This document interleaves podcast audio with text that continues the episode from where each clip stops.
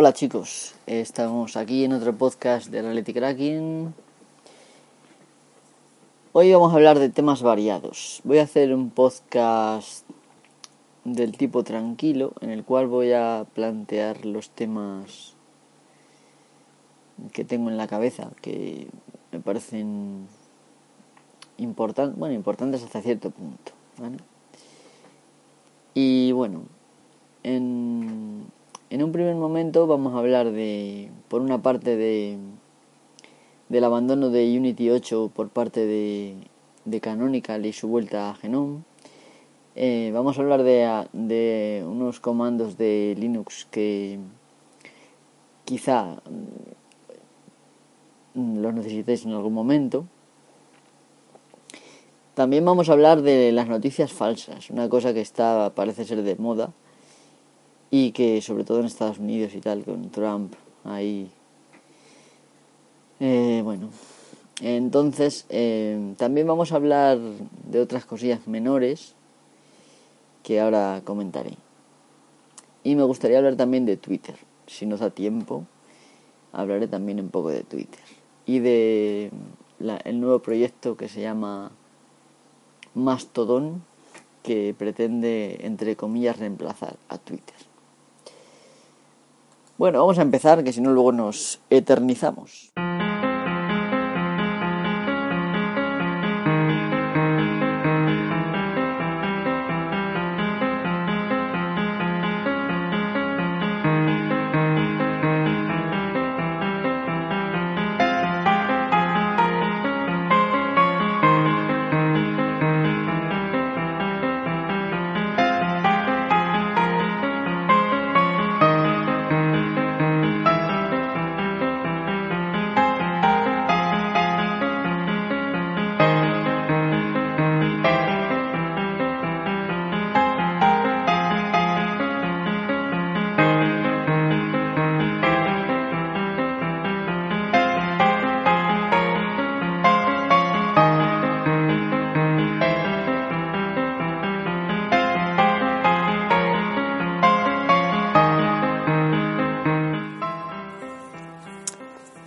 Bueno, pues aquí estamos y vamos a empezar a hablar.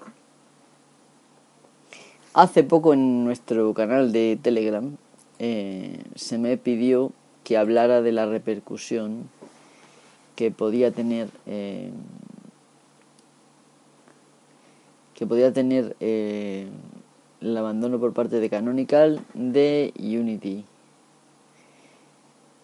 Y la verdad es que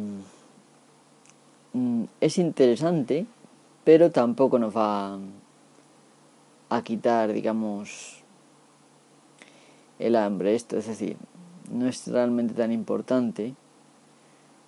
Y ahora diremos por qué. ¿Vale? Entonces, una de las cosas más importantes, digamos, eh, que tenemos que ver sobre las razones es la siguiente. Bueno, estaba buscando en Telegram a ver si sabía cuál era el usuario que me preguntó esto, pero no lo veo. Vale, hablaré de ello. Vale, esto es... lo dejo por imposible de momento porque es que no me acuerdo ahora mismo. Y es que no sé si puede buscar aquí. En Unity.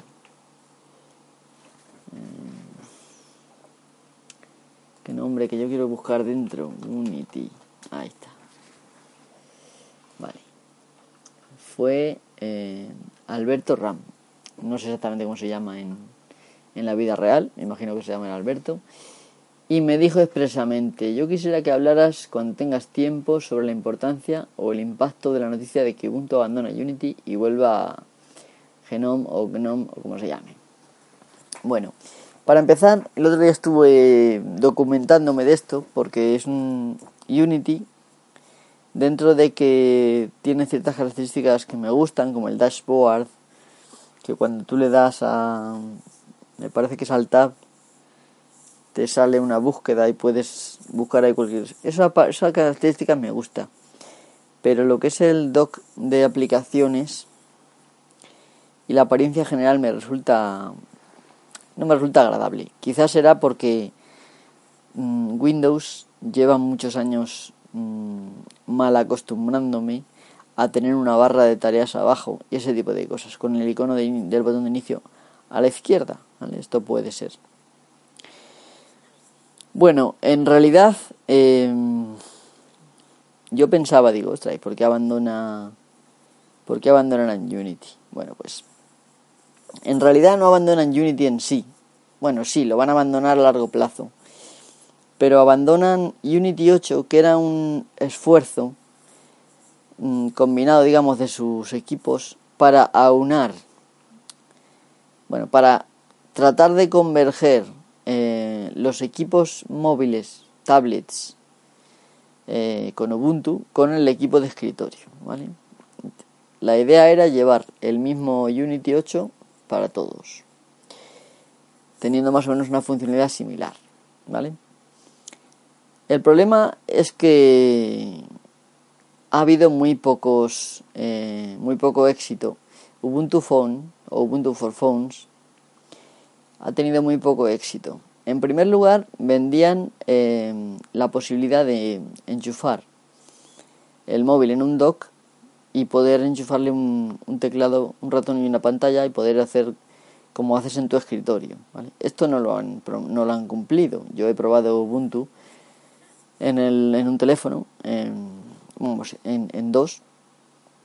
Los probé hace tiempo y de vez en cuando los veo todavía. Y la verdad es que es poco utilizable, más que nada por la escasez de aplicaciones, que la mayoría son web apps y las que no son web apps utilizan una mezcla muy rara de una interfaz Eh, pero vamos, con llamadas, digamos, a, a APIs de web y todo esto. Mm, yo me imagino que perfectamente se podrían haber hecho aplicaciones nativas o incluso poder em, utilizar aplicaciones normales de Linux en el móvil. El problema es que en, en, el, en Ubuntu Phone no corre X11, sino que me parece que utilizaban Mir. Entonces las aplicaciones, digamos que no salen, no se adaptan a la pantalla, ese tipo de problemas, aparte de lo que estoy contando, ¿vale? Em, tenéis que entender que yo no soy un experto en Ubuntu for Phone porque no he tenido yo, he tenido la oportunidad de hacer SSH y hacer algunas pruebecillas que me han dejado pero no lo he tenido yo, por ejemplo, una semana ni siquiera en mis manos para experimentar. Sí, experimenté un poco como en las aplicaciones, me refiero a nivel de investigar, pero no sé, puedo decir mucho más. Entonces, la cosa es que esto no terminó de triunfar. Esta idea, yo creo que si desde el primer momento hubieran hecho lo que prometieron, es decir, que tú enchufaras en un dock, aunque ese dock lo tuvieran que vender, da igual, y pudieras llegar a tu casa y utilizarlo como PC de escritorio, el móvil, eh, igual más gente se hubiera apuntado. Aunque realmente es ridículo porque, claro, los móviles utilizan chips mm, pensados para ahorro de energía, lo cual está en contra de un alto rendimiento. Aunque bueno, hay ejemplos, pero bueno, en el caso de BQ, pues no se caracteriza por poner los chips más potentes. Que BQ fue uno de los pocos fabricantes que yo sé que hizo una versión de de Ubuntu for Phones, ¿vale? Le llamó Ubuntu Touch, me parece. El caso es que punto número uno ha fallado, no ha tenido el éxito, la gente no lo ha comprado, ¿vale? Punto número dos. Em, ¿Para qué? Tratar de converger a un a un supuesto que no va a existir porque no ha tenido éxito y la gente no llevan trabajando en ello como cuatro años, ¿no? Mucho esfuerzo, eh, dinero invertido y para poco resultado. Y bueno, y luego el problema está en que además sí que tenían otras aplicaciones, como por ejemplo Internet de las Cosas y servidores para la nube y todo esto, para los cuales pues realmente no estaban pidiendo Unity, estaban pidiendo otras cosas. Entonces, pues yo me imagino que esta decepción gorda, porque claro, tú tienes unas ideas y pretendes aplicarlas y fracasas estrepitosamente y ya te replanteas muchas cosas y Unity ha resultado que sobra. En realidad lo que han parado ha sido el desarrollo de Unity 8, que era el proyecto de convergencia de, entre el escritorio y, el móvil y las tablets, ¿vale? Pero claro, el efecto está en que aunque van a seguir manteniendo eh, Unity para los mm, los Ubuntu LTS, es decir, los Long Term Support, es decir, los Ubuntu que les dan soporte para, para varios años, a eso lo van a mantener, y para algunas cosillas más, en, en un momento dado, si será dentro de un año o dentro de dos años o cuando sea, sacarán Ubuntu con Genome, como antes, ¿vale? Llevaba eh, Canonical seis años utilizando Unity,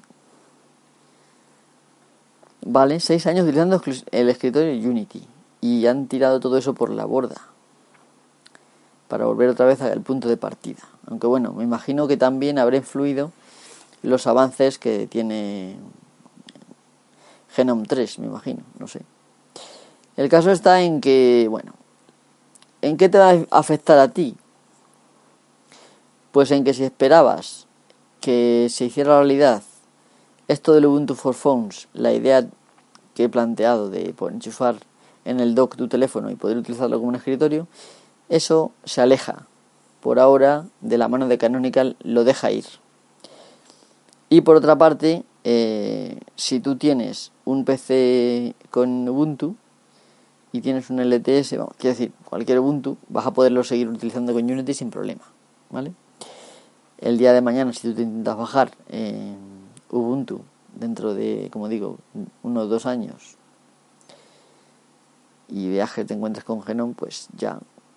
Igual en los repositorios ni te encuentras Unity, pero vamos. Eso es un supuesto que no, ¿Va a afectar realmente a la comunidad del software libre tanto? Pues no.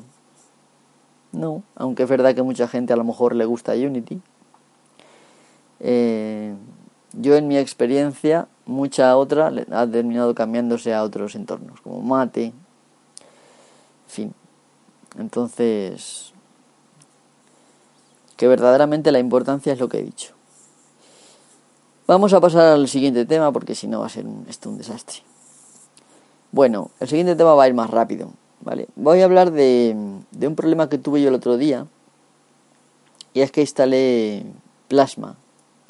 Ya había probado Plasma en otra ocasión, pero quería, porque eh, todavía no estaba terminado, y quería probar, me parece que probé la 5.8. Quería probar la 5.9. Total, que instalé.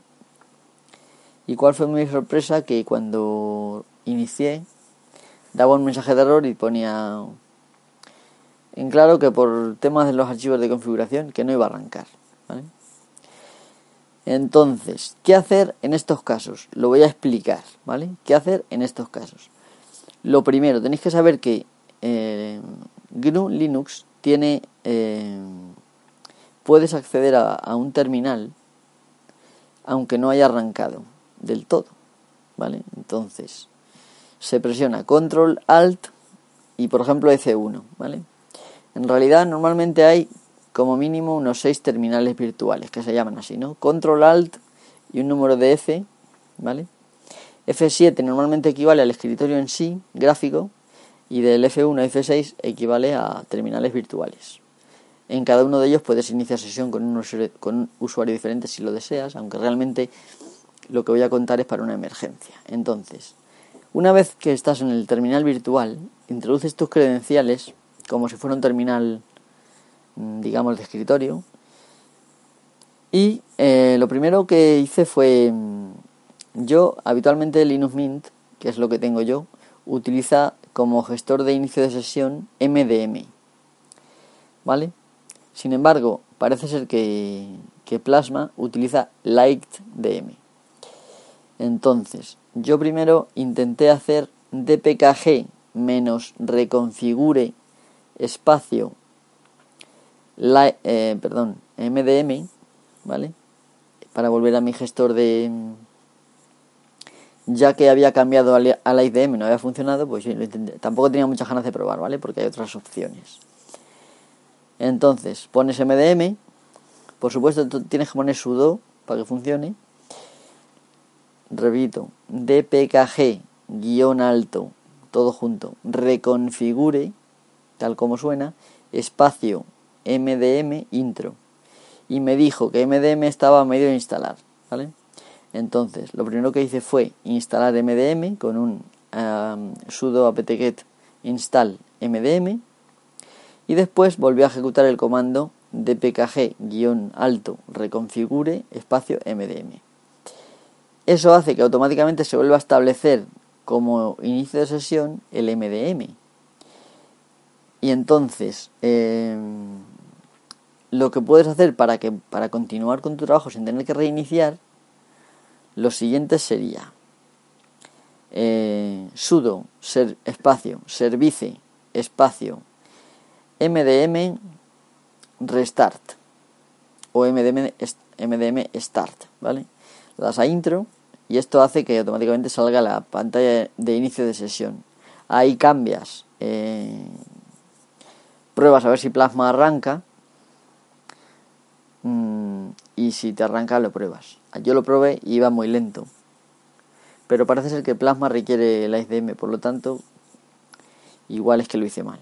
Entonces, em, como digo, este comando dpkg dpkg menos reconfigure todo junto, ¿vale? Ese paquete te permite eh, cambiar. Eh, es para reconfigurar paquetes, ¿vale? Te permite, por ejemplo, volver a establecer el MDM como el inicio de sesión y eh, simplemente lo reinicias y ya te inicia sesión normalmente. otro comando que voy a explicar es que muchas veces cuando tú utilizas KDE yo por lo menos no he encontrado ninguna opción para cambiar la resolución de la pantalla. ¿Vale? En, Linux Mint hay, un, hay una opción pantalla que tú te metes y cambias la, resolución fácilmente, de forma visual. Pero en cada ello eso no lo he visto. ¿Vale? Entonces, ¿cómo hacerlo para que cambie a la resolución que a ti te gusta? Porque por defecto eh, adopta pues la máxima que pueda permitir tu pantalla y tu tarjeta gráfica que para mí era 1920 por 1080 que sí, que se puede tener esa, esa resolución perfectamente y, y poderle que, decirle que salga el texto y los iconos más grandes, ¿vale? Pero yo estoy acostumbrado a la otra resolución y ¿para qué voy a hacer eso? Entonces, mmm, lo que hay que hacer es poner, irte al terminal, ¿vale? Y poner XRANDR, XRANDR, XRANDR, ¿vale? Espacio menos Q. Eso te va a listar las posibilidades que tienes de, de, resoluciones, ¿vale? Lo voy a hacer aquí para que no se me pase, ¿vale? XRANDR menos Q y me sale, por ejemplo, 1920 por 1080 me sale incluso el refresco, ¿vale? 1920 por 1080i, también el refresco. 1680 por 1050, la velocidad de refresco de la pantalla y todo eso. Vertical, bueno, pues yo uso habitualmente 1600 por 900. Entonces, ¿cómo se establece? Pues ponéis x randr, ¿vale? xrandr menos s y ponéis 1600 por 900 o la que sea que esté ahí, ¿vale? No os inventéis una porque es posible que os veáis en apuros.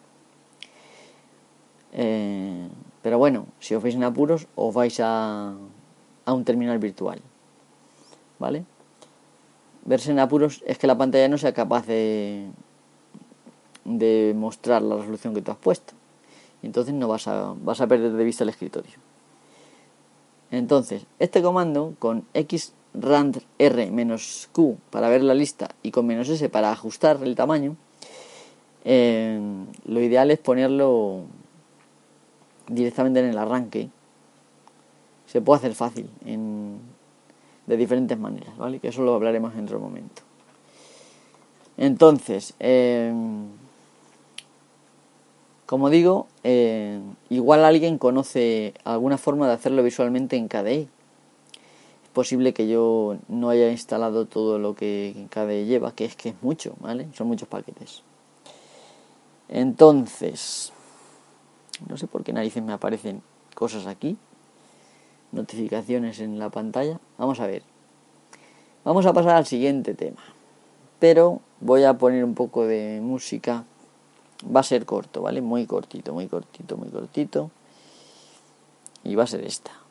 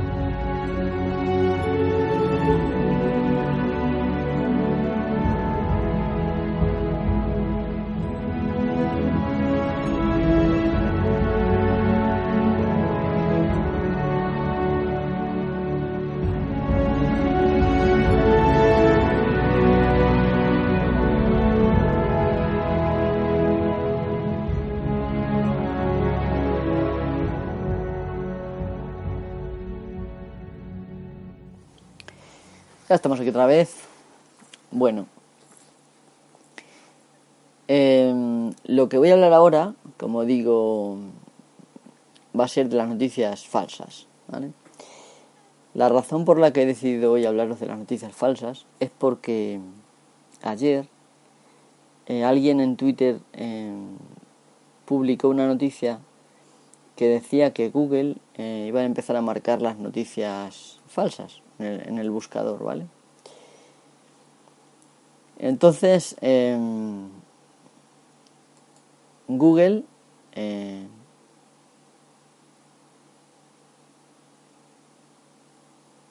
vamos a ver lo que quiero decir. Es decir, el buscador de Google, ¿vale? Que va a empezar a, a mostrar, a señalar, cuando busques por internet, las noticias falsas. Bueno, ya llevamos mucho tiempo oyendo de noticias falsas.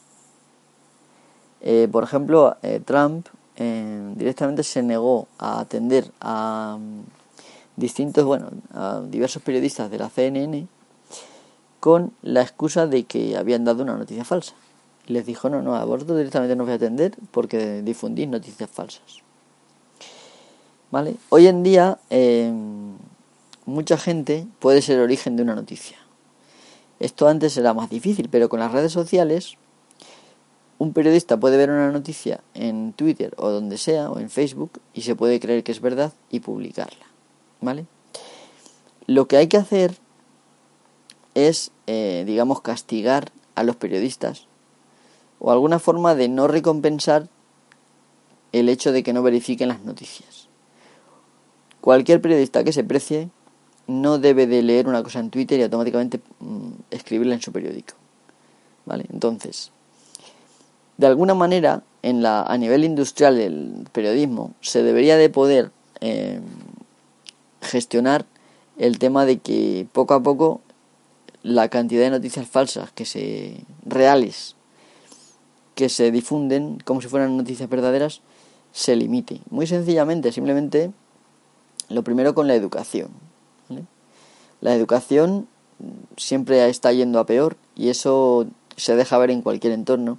Y en el en, periodismo pues es un, un, entorno que está muy visible porque escriben digamos en abierto y puedes leer puede, cualquiera puede leerlo no entonces eh, simplemente incluso cuando lleguen de la universidad al trabajo los periodistas mm, deben de tener una formación extra en la cual se les enseñe cómo, eh, cómo validar una noticia. Y es tan sencillo como buscar más fuentes de la misma noticia.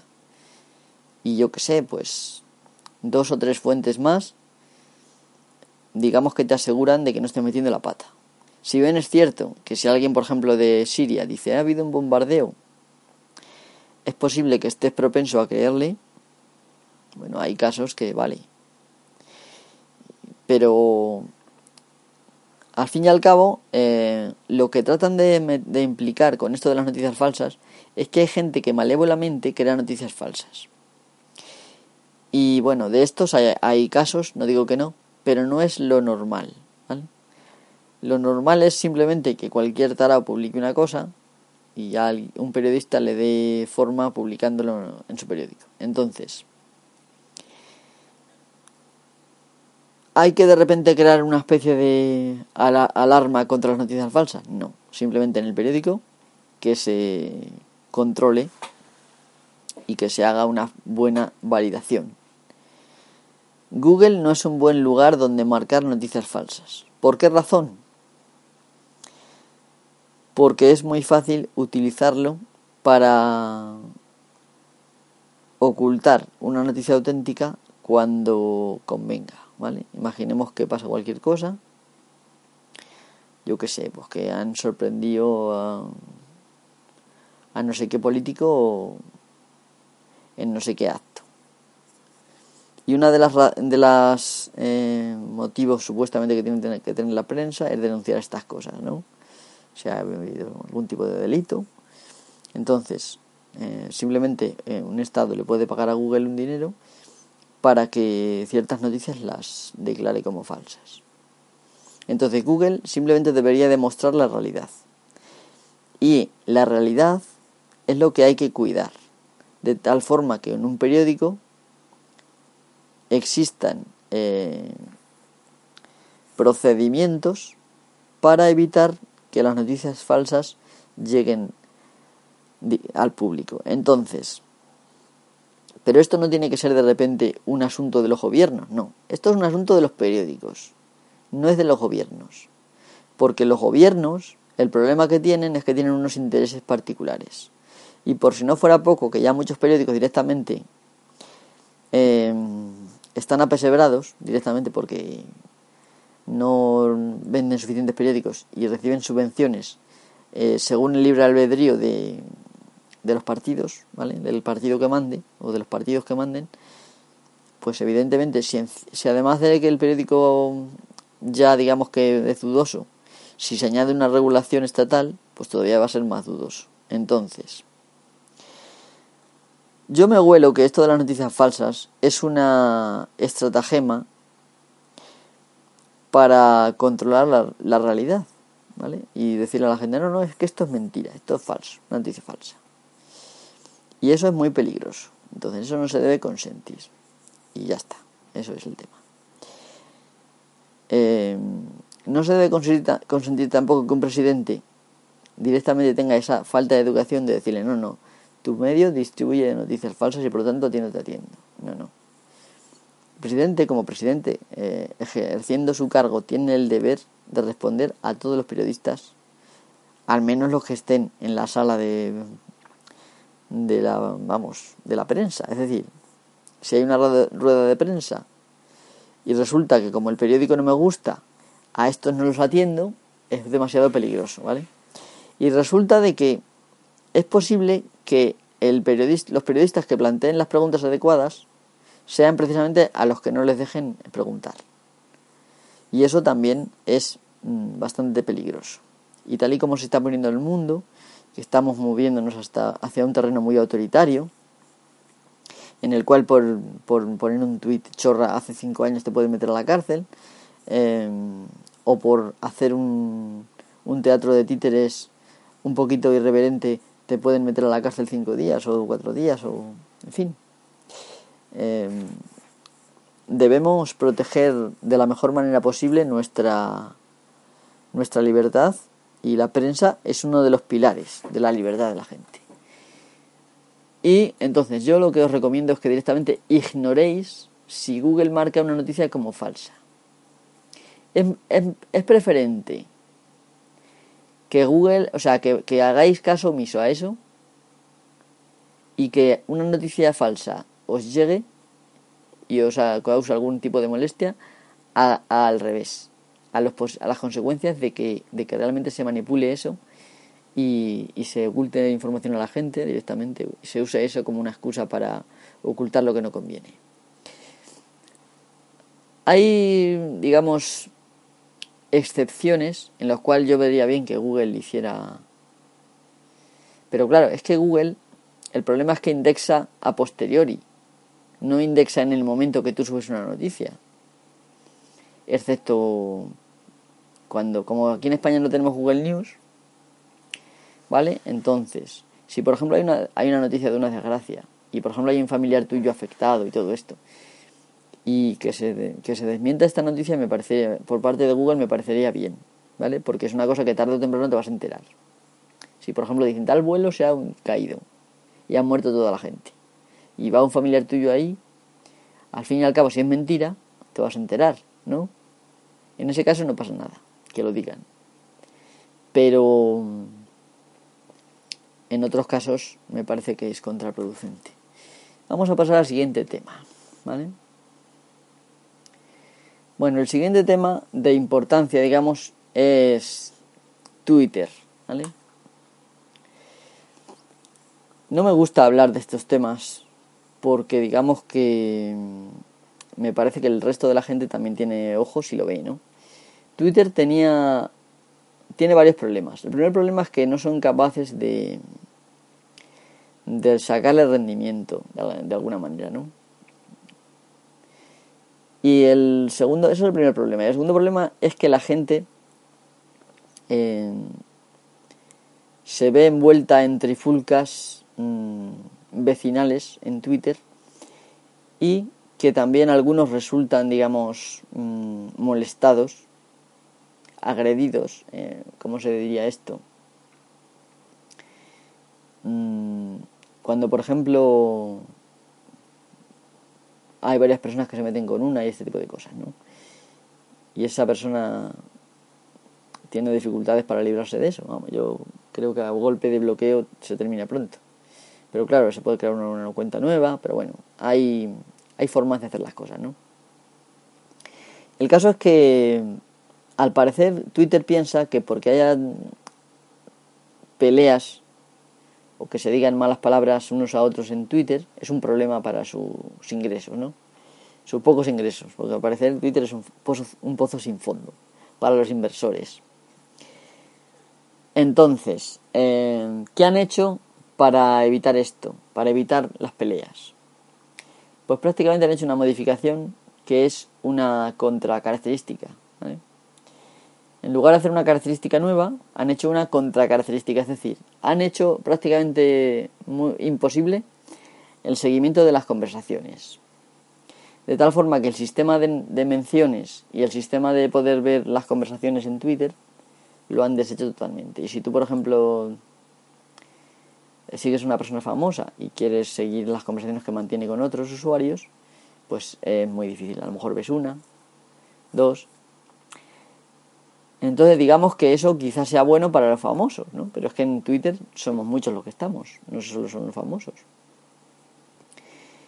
Entonces, eh, esto ha hecho, a mí particularmente me cabrean varias cosas de Twitter. Por un lado, que antes, cuando yo entraba, casi todo era texto. ¿Vale? Estaba la limitación, pero casi todo era texto. Y hoy en día prácticamente cada post de Twitter tiene una imagen. ¿Vale? Entonces, o cada dos posts, una cosa así. Entonces, hay veces incluso que la gente, para poner un texto, crea una imagen para que el texto se vea bonito. Un texto que cabría en los 140 caracteres.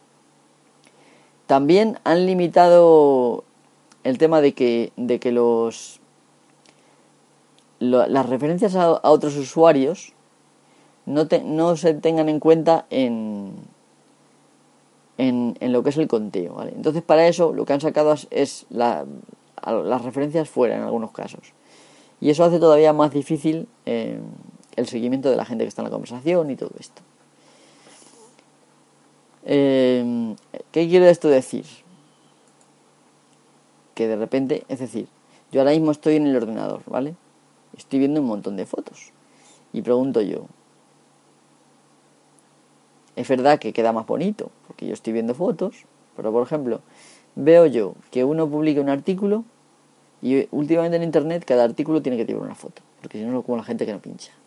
Entonces sale la cara de un tío con un traje, que no se ve ni siquiera más que un ojo y no se le ve parte de la cabeza. Y que no me dice nada en absoluto. Y debajo sale lo que es en la cabeza del artículo. Em, bueno, pues esto hace que el, navegador se tenga que descargar la imagen y es totalmente ineficiente. Es mucho mejor, eh, no digo que se prohíban las imágenes, hay veces que está bien que haya imágenes, pero por ejemplo en este caso, pues que se hagan las imágenes mucho más pequeñas, como hay otros artículos que sí lo hacen, ¿no? Es totalmente absurdo. Entonces, Twitter eh, está siendo abandonado en masa, al parecer, por un nuevo, digamos, individuo que ha llegado a, Internet que se llama, a ver cómo lo digo, Mastodon, ¿vale? Mastodon. ¿Vale? Mastodon, a diferencia de Twitter, es un sistema descentralizado y que te ofrece más o menos lo que ofrecía Twitter antes, pero de una forma con software libre y código abierto, básicamente. Yo hace tiempo hablé de, GNU eh, Social y bueno, es parecido, ¿vale? Pero es mucho más, mucho más agradable de ver y recuerda un poco a los orígenes de, de Twitter, ¿vale? Está organizado en tres columnas, inicio, notificaciones y digamos el general, ¿no? El inicio es la gente que tú, que tú sigues lo que ves ahí. Y luego hay una columna extra que la puedes utilizar para varias cosas y una es la historia local del servidor o bien em, como son varios servidores, incluso a una, no dos de, de, otro, de otras redes sociales como por ejemplo de diáspora y tal, hay una cosa que se llama historia federada en la cual tú puedes ver la historia conjunta de todas esas redes. Es muy interesante y os recomiendo que le deis un vistazo. Y por si no os habéis dado cuenta que antes cuando tú pinchabas en un tweet te salía a ver conversación, ¿vale? Todo eso ha desaparecido. Y si tú le das tú le dabas antes a responder y te salía la gente que le había respondido a ese y ahora ya no, eso no se ve. Entonces yo considero que ah, Twitter ha perdido un montón Aparte del tema de los momentos que han hecho, eh, dándole tanta importancia que, lo ponen entre, entre el inicio y las notificaciones, lo cual es prácticamente como que te obligan a entrar ahí. No le veo nada de malo a que Twitter dé noticias. Pero el que haya una página en la cual solo haya noticias da lugar a que Twitter mm, elija las noticias que más le convengan y las ponga aquí. Y es como si Twitter fuera un periódico, y no lo es. Entonces no, no tiene por qué hacer esto. Em, es una forma de hacer un jardín cerrado, de manipular a la gente, puesto que le dices a la gente, no hace falta que vayas a ningún sitio a ver las noticias porque ya te las doy yo, lo que a mí me conviene. ¿Vale? Eh, entonces, yo por ejemplo esta página la ignoro todos los días. Porque al fin y al cabo, incluso los periódicos serios se están convirtiendo como en revistas del corazón y no hacen nada más que aparecer tonterías de gente famosa, lo cual a mí no me puede interesar menos. Entonces, en, realidad Twitter lo que le está pasando es que ha abandonado directamente a sus usuarios, eh, ha cambiado de naturaleza totalmente a como era antes, y espero que gane mucho dinero, pero a mí me pierde. No me voy a dar de baja, pero simplemente no lo voy a utilizar. Me voy a ir a... Bueno, tengo una cuenta en Twitter, que es un, nodo en twitter.es, con dos T's, Twitter ¿vale? Em, es una especie de chiste en el cual el Twitter significa que dejas algo, ¿no? Eh, entonces invitaban a que dejaras Twitter y te vinieras aquí. ¿Vale? En GNU Social tú te puedes dar de alta en cualquier cualquiera de los nodos y puedes ver toda la red, ¿vale? Lo único que solamente puedes entrar en tu nodo. Y ahí tienes la gente que te sigue, da igual, tú puedes seguir gente incluso de otros nodos, que no hay problema ninguno. Y también te pueden seguir a ti. Mastodon es como eso, pero mucho más bonito, más agradable. Aunque sinceramente os digo no me gusta el fondo negro y las letras blancas porque me parece una forma de perder vista. Lo natural es que eh, tuviera un fondo de color eh, gris clarito. El código sería CC, CC, CC. Ese es el color ideal. Y las, las letras en negro. Imagino que en un día de estos se podrá personalizar. Todavía no. Entonces, bueno, no os invito a que os vayáis, simplemente que reflexionéis sobre esto, nada más. Bueno, y vamos a, a continuar, ya me queda muy poquito de hablar. Entonces vamos a... Vamos a hablar de dos cositas muy sencillas. Y, y, voy a seguir hablando y ya está. No voy a poner música porque si no voy a extender innecesariamente el, el podcast. Bueno, em, voy a hablar primero de un tema minúsculo que a mí me molesta particularmente. Y es la manía que tiene ahora todo el mundo de que para ver los contenidos te tengas que registrar. O para hacer cualquier tontería te tengas que registrar. ¿Vale? Em, bueno, pues eh, la red, la web, estamos hablando de la web, solía ser libre y ponía sus, sus contenidos totalmente libre a cualquiera que quisiera verlo. Y no pedía, no pedía que se registrara, ¿vale? Y el tema no es que te pidan que te registres, es que te registras, tienes que verificar la cuenta y ese tipo de cosas, que es una incomodidad. Y muchas veces es para ver mierda, en claro. O para bajarte, por ejemplo, un archivo de un foro, o para... Entonces, Mm, yo creo que deberíamos de ser conscientes de que esto es una molestia y deberíamos volver a la cordura de cuando antes era la web mucho más abierto a todo. Yo, por ejemplo, tengo un blog al cual yo entro, pero para cambiar cosas del blog, ¿vale? Para crear una entrada nueva, ese tipo de cosas. Incluso no me haría falta porque lo puedo mandar por email y me la publica, ¿vale? Pero bueno, yo para eso lo entiendo o para, por ejemplo, el correo. Aunque bueno, puedes tener una aplicación que te lo haga todo y no necesites meter nada. Como por ejemplo Thunderbird. Entonces, el problema que yo le veo es en cualquier sitio, por raro que sea, que te, que te piden que te registres.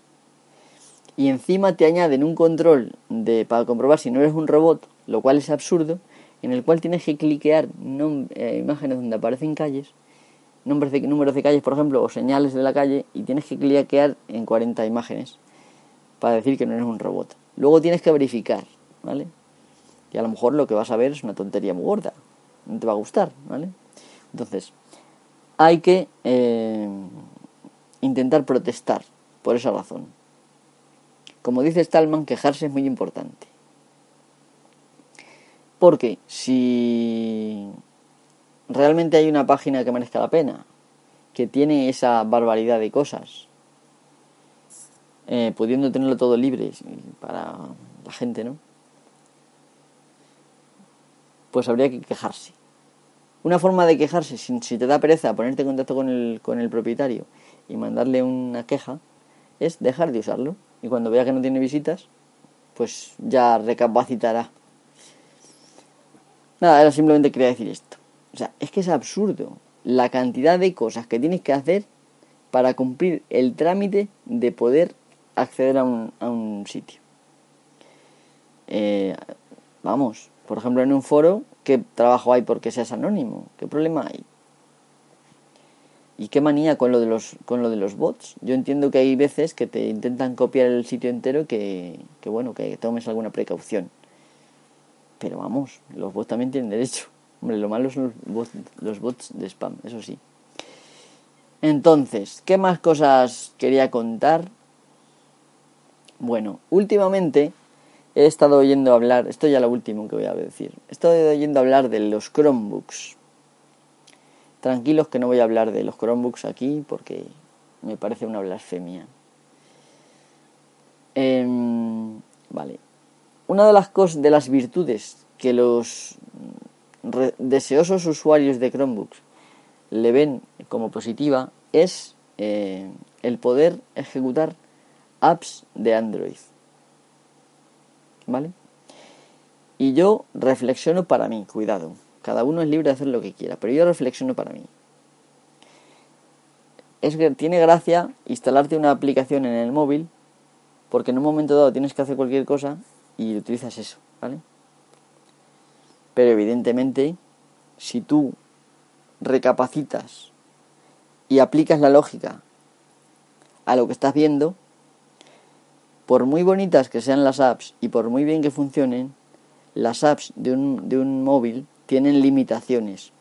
Muchas veces incluso están hechas a posta, pudiendo a veces hacer lo mismo que haces en el, en el escritorio, entre comillas, a veces, pero otras veces directamente es que no da para tanto, ¿no? Entonces, ¿para qué quiero yo ejecutar en mi escritorio una app de Android si hay aplicaciones nativas que no tienen esas limitaciones? Esa es mi reflexión sobre este tema. Repito, ¿para qué narices quieres utilizar, instalar una aplicación de Android que va a ir como el culo porque seguramente va a funcionar sobre un emulador, ¿vale? Si tú quieres probar a instalar una app, yo lo puedo hacer, tú, cualquiera lo puede hacer, una app de Android en el escritorio, simplemente os bajáis el SDK de Android y tiene un emulador. Va súper lento, pero tú lo abres y puedes meterte en la Google Play e instalar lo que te dé la gana. Dentro de sus límites. Entonces, pero vamos a ver, por ejemplo, ¿para qué quiero yo un navegador de la mm, de, de móvil teniendo yo uno nativo que va bien y que me permite hacer más cosas que me permite hacer el móvil? ¿Para qué quiero yo, por ejemplo, un programa de notas de Android? Es que hay 40.000 programas de notas nativos para el sistema operativo que quieras y que seguramente alguno de ellos te será mucho más eh, ameno y divertido y bonito que, que el Wunderlist o el Keep o lo que sea, ¿no?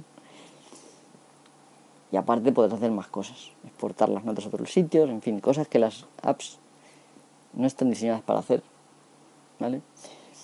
Que sí, que en el móvil tiene su gracia una app, pero en el escritorio dónde va a dar una aplicación nativa.